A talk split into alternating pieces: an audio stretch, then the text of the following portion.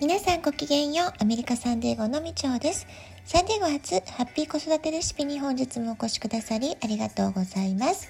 みんな違ってみんないい。ママが笑顔なら子供も笑顔。子育てで悩んでいることの解決のヒントが聞けてほっとする。子育てがちょっと楽しく思えてきた。聞いてくださっているあなたが少しでもそんな気持ちになってくれたら嬉しいなと思いながら毎日配信をしております。さて今日はですねたまたま読んだブログで「今日から塾をやめてみた」という本について書かれた文章を読みました。そのことについて私なりの考えをね少しお話してみようかなと思っています、えー、このブログのお母様ご自身がその本に書かれていることと似たような体験をされたそうなんですね。でお嬢さんが受験はする。でも塾には行かない。っていうことをねきっぱりと選択されたってことでそのことを本の内容とともに紹介された文章でした。お嬢さんがやると決めた習い事はバスケットボールピアノ公文で算数をやる。この3つを頑張るっていうふうにね決めたそうなんですね。そして受験はするけれども塾には行かない。すごくね、はっきりしてて、私は自分軸がしっかりあって素敵なお嬢さんだなと思ったんですけれども、そのことについてね、周りからいろいろ言われたそうなんです。そんなんでいいの？受験に間に合いませんよ。今更、公文じゃなくて塾なんじゃないの？とかね。でもこれってはっきり言ってありがた迷惑な意見でしかないんじゃないかなって私は思いました。えー、決めるのは本人です。そしてその親子が納得してハッピーならそれでいいと思うんですよね。で私は子育て相談で来られるお母様たちにいつもお伝えしてる2つの言葉があるんですけれども1つ目が未来のことは子どもたちに聞こうということ。つまり子どもたちの意思や考えを一番に尊重しましょうっていうことです。でもう一つ大事なことはお母様ご自身の気持ちなんですね。お母様自身がどう思ってますか？どうしたいですか？っていうお気持ちです。で1つ目の答えと2つ目の答えが一致している時に特に悩みとか課題は発生しませんよね。この2つに何かしらズレがあったり考え方の違いがあるからお母様たちは悩んだりモヤモヤしたりするんじゃないかなって思うんですね。でたとえズレがあったとしてもお母様ご自身の気持ちが明確に分かっている場合はまだいいんですけれどもそうじゃない時が結構大きい多いんですよね。で特に日本の社会は同調圧力が強いので周りの人たちの意見とか世間の声を気にする方が多くその人が本当に思っていることなのかあるいは周りの意見の影響を受けて感じてしまっていることなのかそのことのね境目がご自分ですら分からなくなってしまうってことがよく起こります。例えば受験について言えば私はもう長年ねアメリカに住んでいるせいもありますけれどもはっきり言って日本のお受験熱っていうのは外から見ているとかなり異常な感じがします。例えばかつては東大といえばアジアでナンバーワンの大学もうねそれは確定的なことだったと思うんですけども今かなり状況が違いますよね。アジアの大学ランキングこれ世界ランキングじゃありません。アジアの大学のみでのランキングですけれども総合ランキングが1位が清華大学2位が北京大学3位がシンガポール国立大学4位は香港大学5位が香港科学技術大学ということで日本はどこにも入ってないんです。えこのことねご存知だったでしょうか？日本の大学は東京大学がまあ一番いいんですけれどもアジアランキングでやっと7位え続いて京都大学が12位ってことなんですね。えこんな風に私たちが生まれ育った時代とは随分、え、日本の教育界のレベルというのも変わってきてますので、えー、受験勉強の中でもちろんその時間の使い方を学ぶとか勉強の効率的な方法を学ぶとか学ぶことももちろんたくさんあると思います。でも思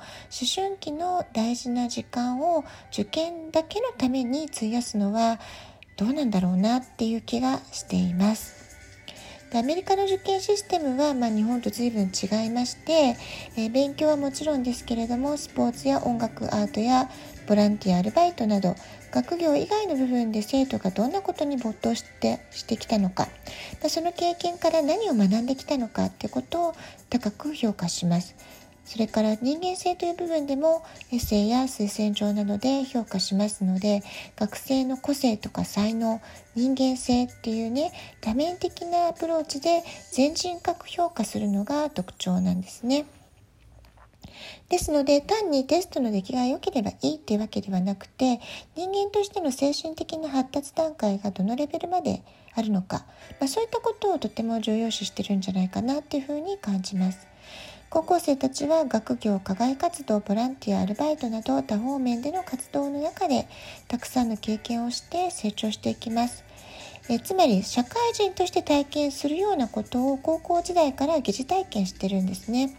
そして学校側も SEL って言葉最近よく出てきます。ソーシャル・エモーショナル・ラーニングということをとても大事にしているんですね。で私が少しだけ日本に住んで子育てしていた時も幼い時から子どもたちの成長の軸にドンとね受験をまずありきで考えるのはどうなのかなっていうふうに私自身としては疑問に感じてすごく違和感しかなかったんですけれども、まあ、今日本の教育の質が全体的にかなり低下してるってことを考えたり、えー、高学歴な方であっても、えー、社会的常識に欠けているとか仕事ができないとかね、まあ、そういう話結構多く聞きますよね最近ね。でそういうことを考えると子供時代だからこそ子供らしい時間を過ごすこと五感をフルに刺激して感性を磨くこと相手の気持ちに共感できたりコミュニケーションスキルが高いこと。まあ、こうしたことの方がよっぽどガリガリ受験勉強するよりえー、社会生活とかその仕事で活躍仕事で成功するビジネスで成功するっていう時のにはね大切なんじゃないかなって思ってしまうんですよね。でアメリカで一般的に経験する最初の受験は、えー、大学受験大学進学ってことになるでしょうかもちろんボーディングスクールなどに入られる方はまた別なんですけれども、えー、息子の周りの高校生を見ていますとアジア系特に中国系韓国系の子どもたちはどうやって上の学年のカリキュラムを実習するか夏休みの間に高額な費用を使っていわゆる塾のようなところでハイスクールのクレジットを前のめりに取ったりってことをしてるね生徒たちももちろんいますですから、まあ、アメリカに行ってもそのお受験モードで生きている高校生たちももちろんいるわけです。ですが一方でその子たちが精神的な部分ですごく大きなストレスを感じて、えー、自殺のリスクがあったりですとか親の思惑にコントロールされていることに非常に強い反発を感じていて、えー、まあ、そういうね問題があるっていうのも事実なんですね。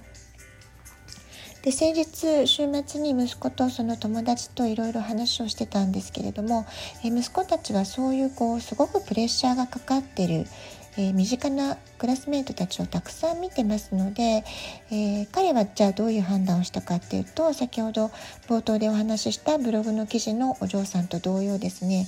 えー、僕は勉強勉強じゃなくって最優先事項はアスリートとしての活動であるってことで、まあ、とにかくスポーツに夢中な中学高校の6年間を過ごしてきたわけです。で私自身やはり健康が最優先それから若い時しかできないことが最優先っていうことでまあ勉強はね大人になってからでも何とか取り戻せるけど思い切りアメフトなんていうねすごい厳しいスポーツをできるのはね、304050になってからはできませんよね10代のティーンエイジャーだからハイスクールだからこそできることだからってことで、まあ、特に応援反対もせず応援してきたわけです。ただね一方で親の気持ちとしては私自身息子が中学生ぐらいの時ですね、えー、クモンやらせた方が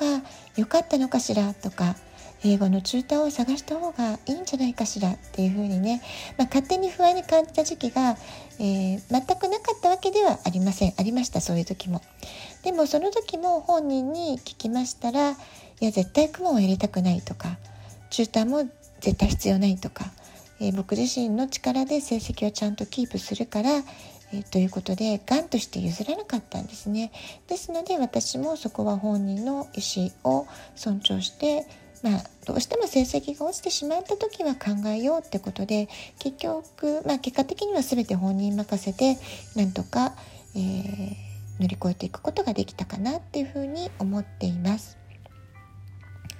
親にとって大切なことは子どもの個性や才能を生かすための環境をどう整えるかことで、まあ、そのために受験が必要というね結論が出たならやむを得ないと思います、えー、子どもの個性や心の声を尊重していればもちろん受験もあり塾もありだと思います。一番大切なのはというか問題が起こるのは子どもの個性や意思心の声を無視して